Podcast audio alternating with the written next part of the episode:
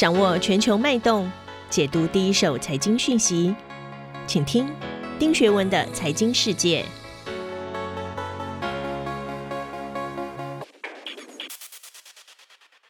大家好，我是丁学文，又到了每周一次和大家一起 review 过去一周发生的重大财经新闻。首先，今天我要 review 的两则新闻，第一则是九月二十七号啊，美国参议院共和党议员阻止了民主党提出的一项，既要为美国政府提供运作资金，又要提高国家举债上限的提案啊。在距离政府资金耗尽只剩几天这个这个时候，全球金融市场看起来陷入了恐慌，我们又要怎么解读？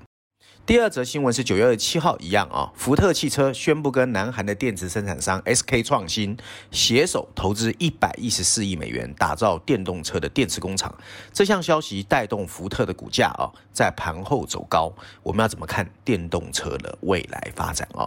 首先，第一则新闻我要引述的《Financial Times》伦敦金融时报，它的标题写的是：随着美国债务上限斗争的拖延，美国国债市场正在震荡。第二个是《USA Today》美啊、今日美国，它的标题写的是：为什么联邦债务的限额很重要呢？其实这就是美国债务的实际状况。第三个是路透社啊，路透社的标题写的是：耶伦耶伦再次警告美国违约会造成无法弥补的伤害。我们要怎么解读这个议题啊？其实吧，十年期美债殖利率在最近本来就冲上了三个月的新高，外加美美国联邦参议院的这项避免政府关门、提高举债上限的预算案，竟然遭到共和党的拒绝，一下子导致金融市场震荡。二十八号当天哦，美股三大指数都收黑，甚至拖累了二十九号的台湾股市大跌三百二十五点九八点，失守了半年线和一万七千点的关卡。美国财政部部长的叶伦公开示警，如果国会没有办法取得共识，在十月十八号前提高举债的上限，届时联邦政府手头资金会用完，导致美国发生史上首次债务违约，引发经济衰退和金融危机，这些 catastrophe 的 consequence 就是灾难性的后果。那当，后来我们看到他给他一个临时开支法哦，不过这个事情并没有完全解决。针对叶伦的说法，我想透过五个 Q&A 让大家了解美国政府在债务危机为什么对经济形势、金融市场会造成那么大的一个冲击？首先，什么叫做债务上限啊？债务上限的英文叫 debt ceiling，或者是啊 debt limit，是美国政府的财政部为了支付各式账单被允许借贷的金额。换言之，在光靠税收不足以因应政府支出的情况下，美国政府可以透过借钱的方式支付包括社会福利啦、医疗保障、军人工资这一些账单哦，才能够维持国家的运作。所以，按照估算，美国国债现在已经攀升到二十八点八兆，早就超过本来规范的二十八点四兆，所以你说紧张不紧张？第二个 Q&A 是共和党为什么不支持举债上限？很简单，共和党人认为总统拜登所属的民主党通过了包括 COVID-19 的纾困，规模已经达到三点五兆美元，现在完全是一个失控的支出狂潮。如果你的整个债务已经超过了 GDP，在此情况下，民主党应该要结尊，而不是提高举债上限。这共和党的想法。第三个 Q&A 是，如果不提高举债上限怎么办？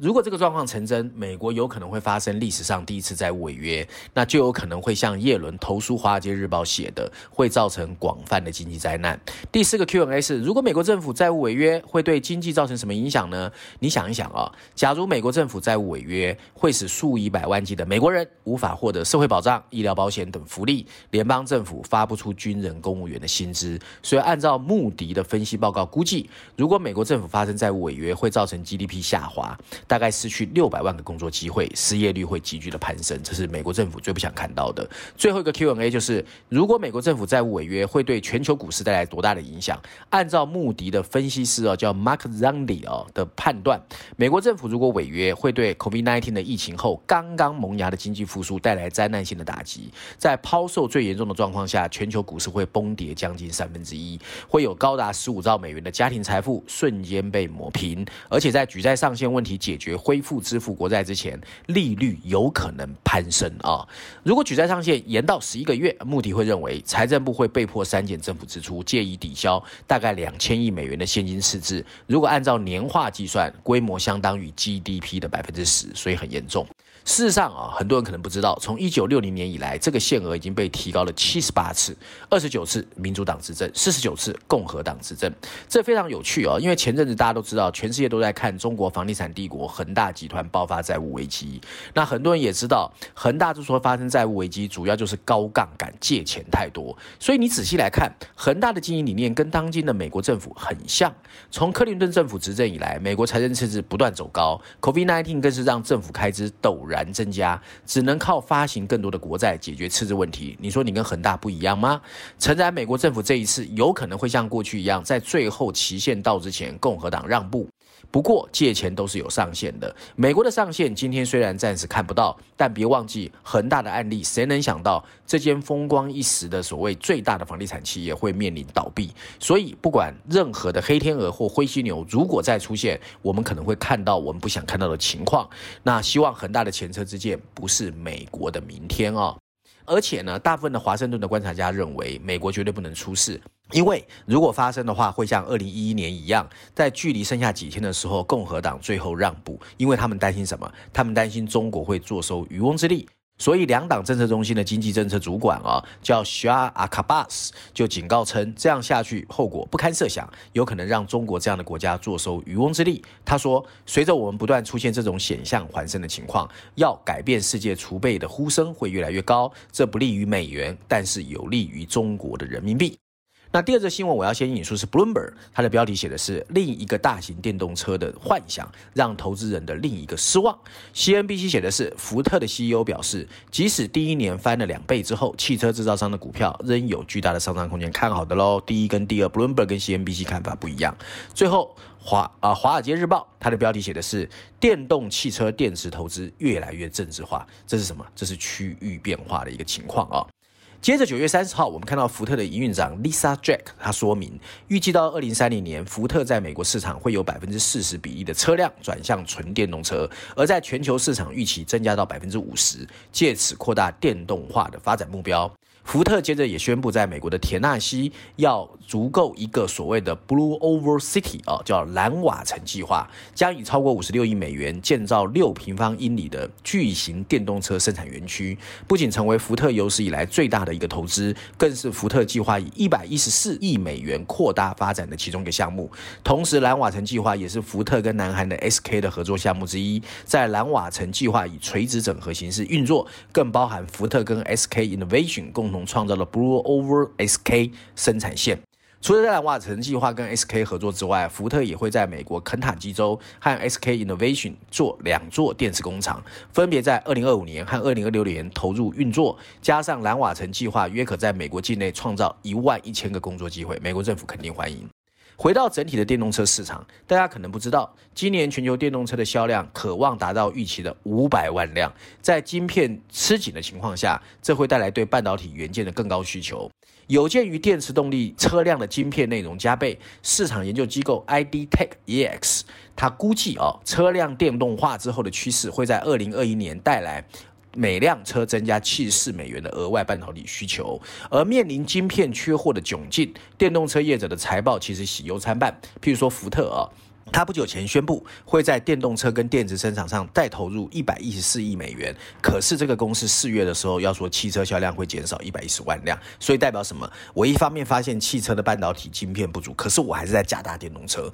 无独有偶。日本的 Toyota 也是这样子，它虽然初期呃强化了供应链度过难关，可是它之后尽管试图由混合动力要转向全电动车，它虽然还是宣布汽车产量减少，所以跟福特是一样。同时间，特斯拉也声称它已经在很大程度解决了晶片缺货的问题，所以它今年呢也要加大电动车的投入。还有越来越多新兴的电动车锁定利基市场，从中国的小型城市车到豪华房车，甚至 SUV，小型城市车的数量规模甚至越来越大，所以也会加剧晶片短缺的问题。在这些新兴的电动车车厂中，美国业者 Lucy Group 甚至宣布，他要在亚利桑那的先进量产工厂生产所谓的 Lucy Air 房车。这个公司声称已经取得超过一万三千张订单，电动车看起来越演越烈哦。这些车厂因供应链变化的案例，让市场研究机构预测电动车还会持续成长。不过，市场分析师也说了，二零二二年会不会逐步改善，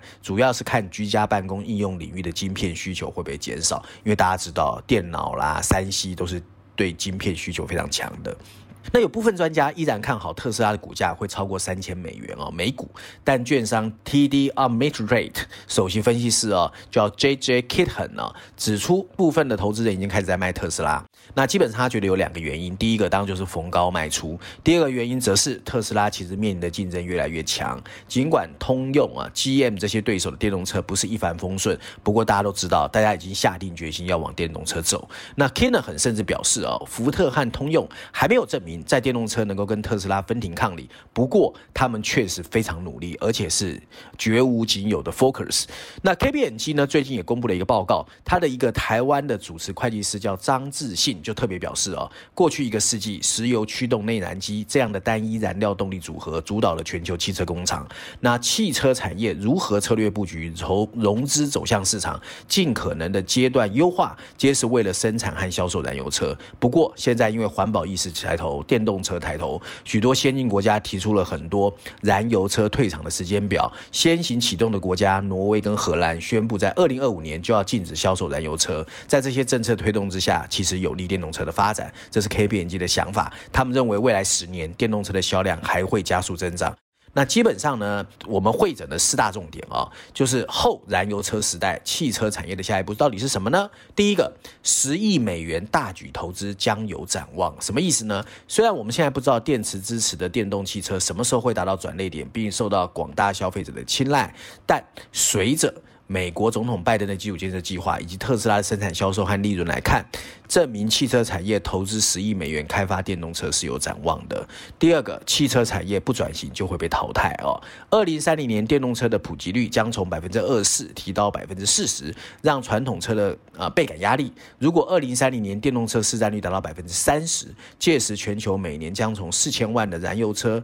产能过剩，相当于两百家组装工厂的产量。传统车厂不转型。可能面临倒闭。第三个趋势是多元动力加速研发，以满足不同需求。目前车厂面临转型的关键时期，会越越来越舍弃燃油车，主攻电动车。未来将不仅只有电动车，而会有多种燃料动力的组合，包括内燃机的混合动力车、氢能源，甚至百花齐放，以满足不同市场的需求。第四个，电动桩、智慧电网的布局会成为发展关键。电动车的布局不仅仅是生产制造，要让电动车普及，充电桩也很重要。要，即使像美国这么富裕的国家，电动车的基础设施也还没到位。除了电动桩，还有电力的供给也存在不确定性。像最近大陆就限电，因此全球近四十亿人生活在电动车基础设施不完整的国家，电网也很微弱。许多国家还没有做好电动汽车普及化的准备。台湾也应该去思考城市如何普及电动桩，电动桩是不是能成为买房的新标配，以及老旧住宅如何透过法令跟设计去设置充电桩啊。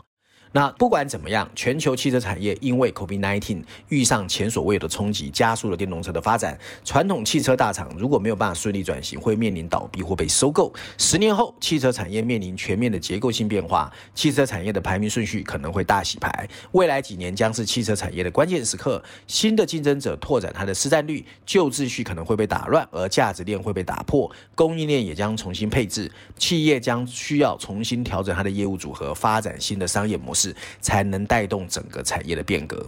那照例，我今天要推荐《经济学》的封面故事。这一次我推荐的是英国版本。那在英国版本的封面设计上，《经济学人》以一个看着英国国徽从高空坠地的火箭筒，讽刺今非昔比的伦敦金融城。上面两排字体，黑字写的是 “From Big Bang to a Whipper”。Big Bang 呢，其实是一九八六年的英国伦敦的金融大改革。Whimper 代表的是独自低迷啊，就代表它浊世今非。小红字写的是伦敦股票市场的现况。整个封面故事呢，探讨的是伦敦股市的糟糕状态。二零零六年时，在伦敦上市的企业全体市值还占据全球股票市场的百分之十点四。今天这个份额只剩下百分之三点六。伦敦落后的情况，甚至远远不如那些原来就处于落后群体的股票市场。例如，同时期。它在欧洲股票市场的总市值的份额也从百分之三十六下降到百分之二十二，而 FTSE 一百指数中只有不到五十分之一的价值是来自科技企业，而美国 S&P 五百指数有百分之四十来自科技公司。